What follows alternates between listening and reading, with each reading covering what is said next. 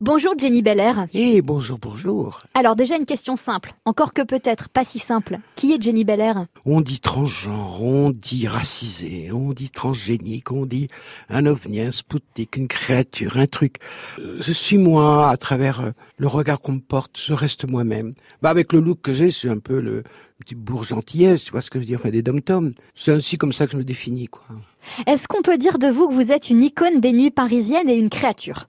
Là, ça me gêne beaucoup ce Pourquoi titre de racoleur parce que ah, c'est un racolage. racoleur? Oui, racoleur parce que peut-être que c'est pour pour les autres, mais euh, toute une bande, euh, pas la sienne et bien avant, ont été des icônes. Bah, maintenant, le Boutin, euh, Jean-Paul Gaultier, euh, Marie Beltrami, Olivier Guimin, euh, Thierry Colson, et j'en oublie tellement d'autres, euh, Pierre et Gilles. euh, eux ont- sont des icônes car ils ont créé quelque chose de foncièrement valable et, et superbe.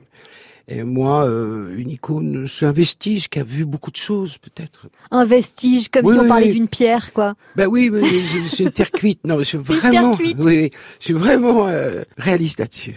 Une créature, vous dites, c'est quelqu'un qu'on aime, qu'on déteste et qu'on ne comprend pas. Hmm. Pourquoi on l'aime? On l'aime parce que quand on la connaît bien, la créature, sauf mes détracteurs et ceux qui ne comprennent pas, la créature a du cœur, se disant. Elle s'occupe des autres. Elle s'enquérit euh, du bien ou du, euh, de la violence ou de la difficulté de vivre d'un groupe d'amis ou d'inconnus. Euh, ça, c'est moi. Le reste, le, la vision que j'ai joué beaucoup à l'époque, c'était un peu avec un regard terrifiant, un look.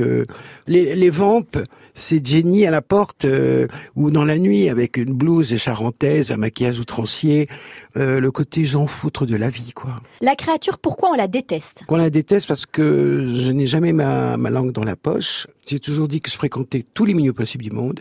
Je veux pas rentrer dans une castre, dans un enclos. Dans une castre, vous avez dit. Ouais, dans un C'est un lapsus. Absus, oui, mais dans, euh, je veux pas rentrer dans une espèce de club fermé où il y a uniquement le- les miens et rien que les miens. euh, non, je, je veux tout le monde, quoi. Et alors la créature, pourquoi on ne la comprend pas? Parce qu'elle est, elle joue pas le jeu d'être fashionista, d'être avec des chaussures, des pompes, des marques, des griffes. Ça, c'est pas du tout moi. D'avoir une, une espèce d'apparence, euh, mi convenable, mais non, non, ça c'est l'opposé de moi-même.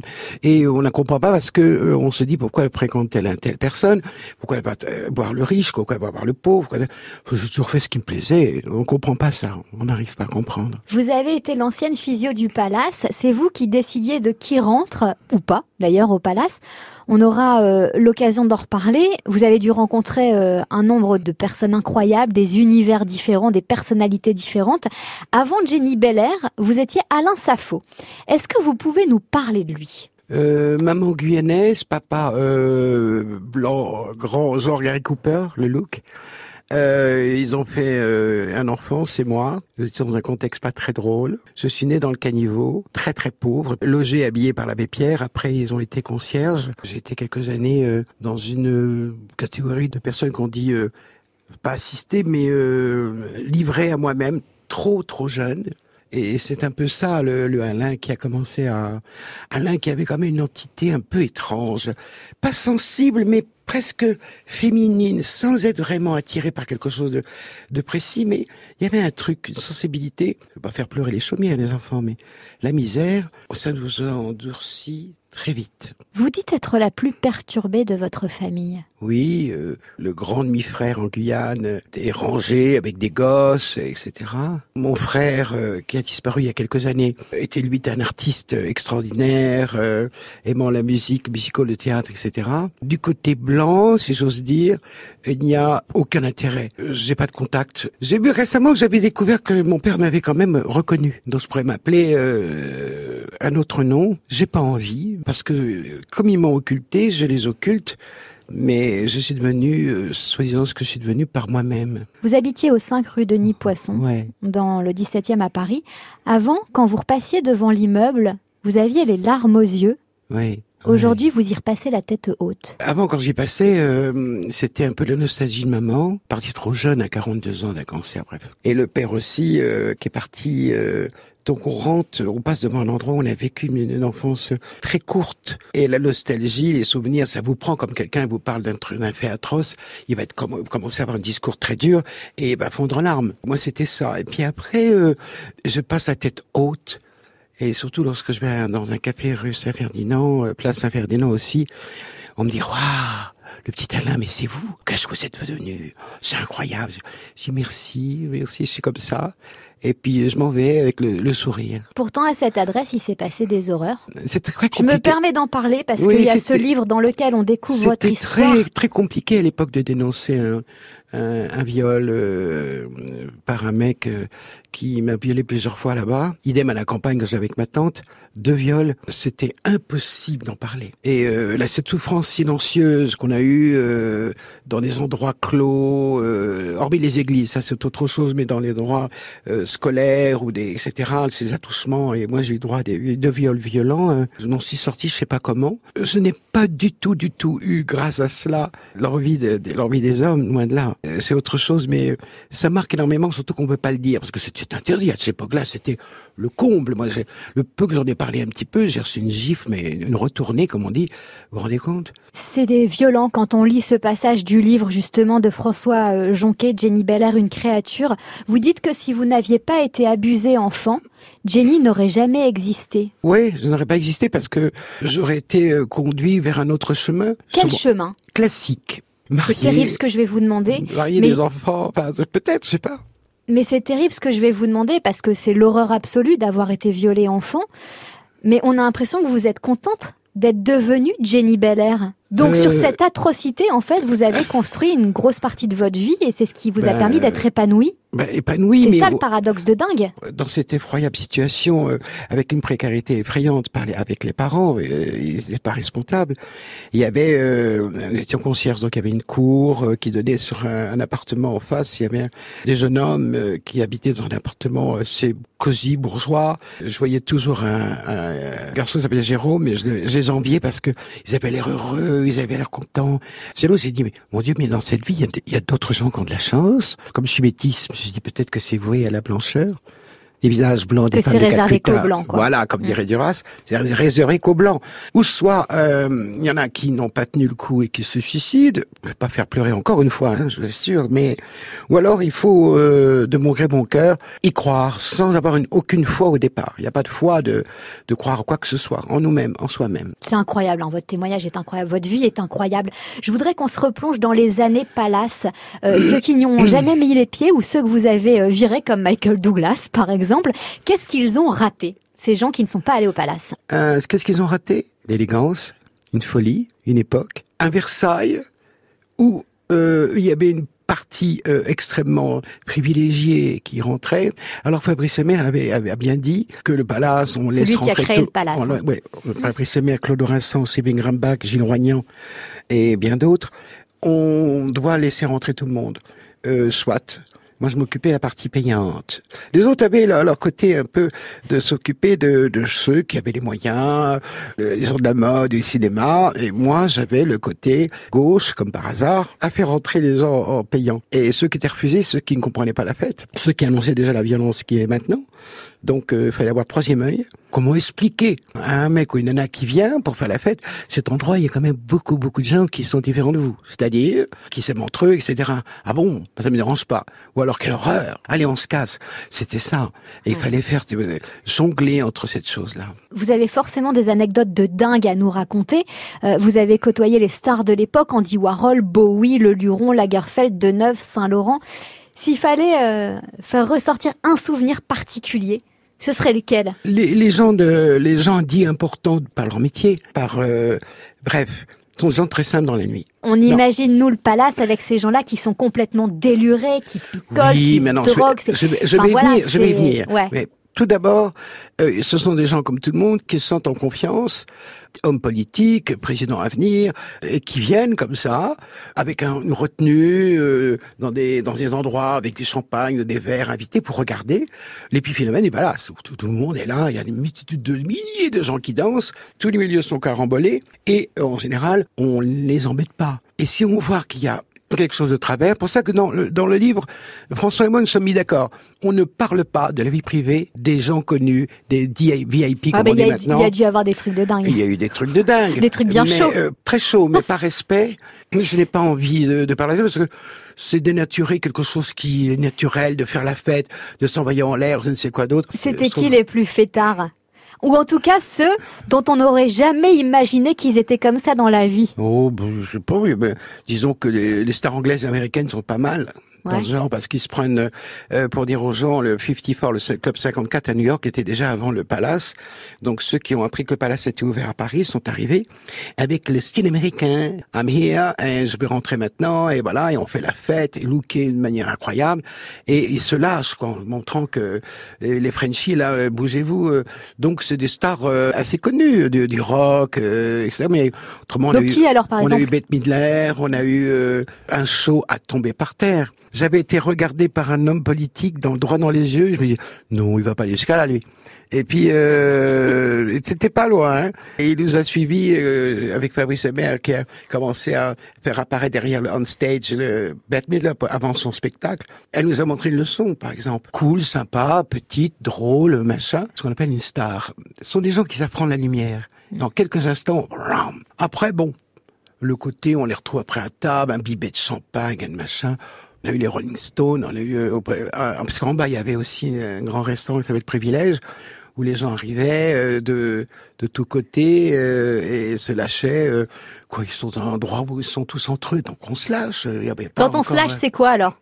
On boit, Bo- on... Boire à l'extrême. Exactement comme euh, avant le club 7 rue Sainte-Anne, qui a été le premier club, enfin la rue Sainte-Anne, le premier, première rue à tendance gay, comme on dit. Et euh, il y avait dans cet endroit, comme aux colonies par Gérald Lanty, il y avait par cet endroit des lâchers aller euh, sur euh, le comportement. Dire, on pouvait venir une, une nana Des- pouvait venir avec un, une femme pouvait venir avec un décolleté extraordinaire, un plongeant, mais incroyable, que maintenant, tiens, Le palace, on a l'impression que c'était le lieu de tous les vices. Oh. Lesquels, par exemple? Drogue, comme partout, alcool. Pour moi, le vice, ce n'est pas euh, deux hommes qui s'embrassent dans une boîte à l'époque comme maintenant. Non, c'est un désir. C'est l'endroit pour. Donc c'est l'endroit de ou tous les hommes, désirs, Voilà, quoi. deux hommes ou deux femmes hein, d'ailleurs. C'est l'endroit où on peut tout se permettre, sauf euh, tout. Tout, Euh, tout tout, tout. Mais euh, l'équipe et moi-même, Edwige et les autres étions là pour mettre un peu tout de suite euh, Pour veiller au grain, pour quoi. veiller au grain lorsque ça dépassait les limites. Et c'était quoi dépasser les limites, par exemple, au palace? Euh, quand quand t'as bu, tu t'es vu. C'est bien un slogan sympa, tu vois. Genre, euh, je sais pas, ivre mort, euh, comment avoir des À se propos... gerber dessus, à se gerber être dessus, violent. être euh, violent, être. Vous savez, souvent les princes arrivent euh, avec un, un, un argument de chic et repartent euh, comme s'ils étaient vraiment les derniers, derniers camionneurs du, du coin. J'ai rien contre hein, les, les mecs hein, avec vos camions. Enfin, c'est l'attitude que je dis. Alors, faut toujours se méfier des apparences. Le genre s'installe dans le débat euh, public. Vous, vous avez euh, toujours détesté la norme. Vous vous considérez ni homme ni femme. Aujourd'hui, il y a un acronyme LGBTQ2S+, qui signifie lesbienne, gay, bisexuel, transgenre en questionnement et bispirituel. Ça devient un peu compliqué là, non? Déjà, Ouais. moi j'ai dû vérifier ce que ça voulait dire. Oui, et oui, c'est extrêmement beaucoup, long. Beaucoup, beaucoup vérifient cela. Il y avait tellement besoin euh, d'identité, tellement besoin d'être respecté, tellement besoin d'être reconnu, d'être euh, enfin euh, installé dans cette société que tout a été récupéré de manière intelligente et des fois incomprise pour que tout rentre dans une norme précise. Aimez-nous comme on vous aime, c'est-à-dire foutez-nous la paix. On s'aime entre nous et on veut être respecté. Après, bon, il y a euh, il y a les, arguments politiques qui rentrent en jeu. Euh, moi, c'est pas mon cas parce que je, je- je suis neutre. euh, Enfin, oui, neutre. Mais maintenant, ça dépasse euh, tout encodement. Étant donné que je vous dis tout à l'heure, euh, voilà, je suis racisé maintenant. Et après, je suis transgenre. Après, je suis transgénique. Après, je vais être quoi euh, Mais alors, euh, c'est incroyable. Mais les droits euh, étaient nécessaires pour combattre l'homophobie, cette espèce de cancer, cette gangrène invraisemblable dans la société, qui est souvent mis par une ethnie de gens qui viennent d'ailleurs et qui comprennent pas très bien, qui saisissent pas, qui gardent leur culture alors, euh, et qui gardent leur haine. Et d'autres par des familles tout à fait respectables qui ont une vision euh, de cela un peu euh, anti-convenabilité de la chrétienté, quoi. Est-ce que justement la cause, alors je vais m'arrêter aux lettres LGBT, est-ce que la cause LGBT aujourd'hui est défendue convenablement? Moi, j'adhère au, prin- au principe, comme j'ai dit, de la, de la reconnaissance de la liberté, des droits sur l'homosexualité, des droits sur le, mariage, des droits sur la re- reconnaissance, des droits sur euh, la revendication de ceux qui sont malades ou qui sont handicapés.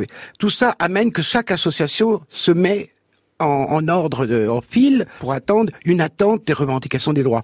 Le reste, comme toujours, il y a, y a du pour, il y a du contre, il y en a qui se détestent, il y en a qui s'aiment, il y en a qui, mais il y en a beaucoup et beaucoup de filles aussi et beaucoup de garçons qui luttent tous les jours pour euh, accueillir euh, ceux qui ont été rejetés par la famille, accueillir euh, le nombre très grandissant de violences homophobes qui est invraisemblable à Paris et un peu partout. Mais là, en ce moment, c'est un déchaînement de fureur et c'est quasiment insupportable à vivre. Enfin, moi, cette époque-là, je la regarde avec un, un œil de révulsion et de, je suis On n'a pas avancé. outré. On n'a pas avancé, on régresse. Vous avez été membre des Gasolines dans les années 70, issu du phare, un groupe de révolutionnaires homosexuels. Le combat, c'était de montrer que l'homosexualité ne devait pas être ridiculisée, mais qu'elle était là et qu'il fallait se faire respecter. Aujourd'hui, vous, votre combat, il est où? Est-ce que vous, vous combattez encore? Le phare, le Front homosexuel d'action révolutionnaire, était une revendication bien gauchisée, bien sûr, sur la reconnaissance avant Mitterrand, excusez-moi, sous Giscard, bien avant. Il y avait encore le Code Napoléon qui euh, interdisait formellement l'homosexualité. Il y avait des contrôles dans les boîtes de nuit. Mais on était fichés. En pleine nuit, on dansait dans les boîtes. Les spots étaient éteints, tout était rallumé, comme les murs de ménage, comme on dit. Et euh, on était euh, calculé. Euh, fallait donner une carte d'identité. Il fallait, on était fichés. Pendant le palace, Fabrice Emmer et tous les autres ont eu l'occasion de revendiquer à- par rapport à la demande de- du Parti socialiste, enfin celui que je je sais pas où il est. Bref, la demande de la de la reconnaissance sur les droits de l'homosexualité pour enlever ce code insupportable et re- reconnaître ses droits. Ça, c'est un le- combat voilà. essentiel. C'est un combat essentiel. Les gasolines, moi j'étais, euh, je côtoyais les gasolines, je traînais avec elles et euh, c'était drôle de s'habiller en Billie Holiday ou en, les autres étaient habillés en Marilyn Monroe, d'autres étaient habillés en diva Lana Turner en années 50, 60 et c'était un peu euh, la provocation totale. Je veux dire, mais c'est pas évident de entre le Parti communiste et les autres et les, PS dans des défilés dramatiques pour euh, de revendi- revendications et de se faire euh, se faire emmerder des deux côtés. Quoi, c'était quelque chose. Et aujourd'hui, est-ce que vous combattez encore? Est-ce qu'il y a des combats qui vous importent et pour lesquels, justement, vous avez envie de vous faire entendre? Je combatte donc euh, les, actes homophobes qui me peinent beaucoup. Il faut que je combatte aussi certains parents qui euh, sont tout très, qui osent me dire que leurs fils et compagnie euh, vont se marier ou découvrent l'homosexualité. Vous vous rendez compte? Alors, je dis, mais pourquoi? Mais alors, ils disent, face à tout cela, Jenny, c'est pas qu'on a con, on est contre le fait qu'ils s'aiment avec un homme, une femme, ou deux nanas s'aiment, enfin, ma fille aime une fille, ou un garçon aime, mon, garçon aime un autre. C'est que qu'est-ce qu'ils vont devenir? Vu le monde actuel, encore une fois, qui revendique une violence contre eux, c'est ça qui nous effraie beaucoup, c'est beaucoup plus ça qui les effraie. Donc, je combats cela à ma manière, par ma présence, et par ma gouaille, et euh, jusqu'au bout. Si il y en a qui comprennent ce que je veux dire, eh bien c'est ceux qui sont en province, qui sont encore planqués dans leur coin et qui n'osent pas avoir la tête haute. Et il faut la garder, il faut lutter pour ça que les LGBT tout ça sont là un petit peu pour en conseil, Pour en- soutenir. pour soutenir. Et ça, c'est surtout ça. Ouais. Est-ce que vous êtes nostalgique des années Palace avec tout ce que vous avez vécu? Euh, certains soirs, oui, quand je mets la musique. Euh, la vie en rose, Great Jones, quand je mets des discos. Je suis nostalgique quand je ferme les yeux. J'ai une nostalgie sur tous ceux qui sont disparus d'une maladie effrayante, que vous savez tous, le sida, qui a décimé 80% de nos amis. Vivre une, cette période qui fut atroce, entendre le bruit des graviers dans les cimetières, euh, accompagner nos amis. euh, euh, oh là là, que c'était dur à porter. Terriblement eu peur et encore par le Covid en disant mon Dieu, même si ça touche pas une, parce que c'était uniquement avant, et uniquement, que les gays qui pouvaient être malades, etc. C'était une ambiance mais effrayante. Et là, j'ai cru tout de suite, à l'instant T, que aïe, ça allait repartir. Et là, j'ai eu, j'ai eu une nostalgie de me dire, euh, j'oublie tout et je voudrais recommencer à redevenir un petit garçon, mais c'était pas possible. Alors j'ai dit, écoute, ma fille, on arrête et on se protège, on donne des masques à ceux qui n'en ont pas dans la rue, au départ. Voilà, on paranoïe et on essaie de comprendre ce que sont les années, soi-disant, de bonheur à venir, les, années 2000. Et, et ben, très déçu, très très déçu. Politiquement, n'en parlons pas. On est dans un cafouillage. euh, Je ne sais pas ce qui se passe. Le monde est étrange. Nous sommes de trop. On ne se comprend plus. On s'aime plus. Chaque culture se carambole mais n'arrive pas à s'exprimer, ça devient infernal. Alors quand on est plus ou moins marginalisé dans tout ça, euh, vous voyez la vision que j'ai. quoi. Qu'est devenu Jenny Belair aujourd'hui? Jenny Belair est devenue euh, les cheveux blancs, euh, euh, perdu un peu de poids avec avec le diabète parce que c'est quand même normal euh, avec une vie de champagne, de bonbons, de noctambule. Elle devient une personne qui va avoir des amis euh, intimes qui viennent d'ouvrir une galerie, si je peux me permettre, remède galerie euh, rue du Temple. Elle accueille les anciens qui sont perdus. Elle les réconforte. Elle passe un peu partout dans les rues, etc. Elle est regardée. Euh, elle n'est pas regardée. Elle écoute le rythme de son cœur qui bat en se disant jusqu'à quand on verra bien. C'est ça un peu ce que je suis devenu. Est-ce que la Jenny Belair des années 80 vous manque aujourd'hui? Très bonne question, ma belle. Oui, ça me manque.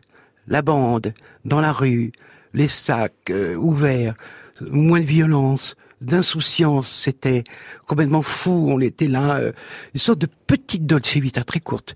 Le rire, bon, les jeunes évidemment à cette époque-là, mais un rire, une insouciance où tout était permis. Ça me manque ça parce que avant tout était possible. Il y a une chose qui me manque beaucoup, c'est le rire que j'entends plus. À table, un peu partout, j'entends pas rire aux éclats. Euh, c'est fini. C'est bon. Contexte actuel. Ça fait très longtemps que j'entends plus rire. Le véritable humour, pas un humour euh, revendicateur politique euh, très mal fait, ou un humour un peu étonnant d'une jeune fille que j'aime bien au dernier César, mais un humour euh, foudroyant, comme le Luron, comme Coluche, comme qui rentrait dans déri- l'autodérision avec un chic et un talent. Waouh Maintenant, ça, c'est plus ça, ça n'existe plus. Dans les années 90, vous disiez Je n'ai jamais été aimé. Aujourd'hui, en 2021, ça a changé? Oui, euh, j'ai dix doigts, je suis aimé par euh, six personnes. Et puis je suis euh, apprécié, je pense, sur les réseaux sociaux par des gens que je connais pas, d'autres que je connais, qui me remercient, qui sont contents d'abord d'être là et puis aussi de revendiquer euh, une histoire. J'ai averti il y a pas très longtemps que j'allais bientôt cesser un petit peu tout ça et euh, revenir un peu dans l'ombre.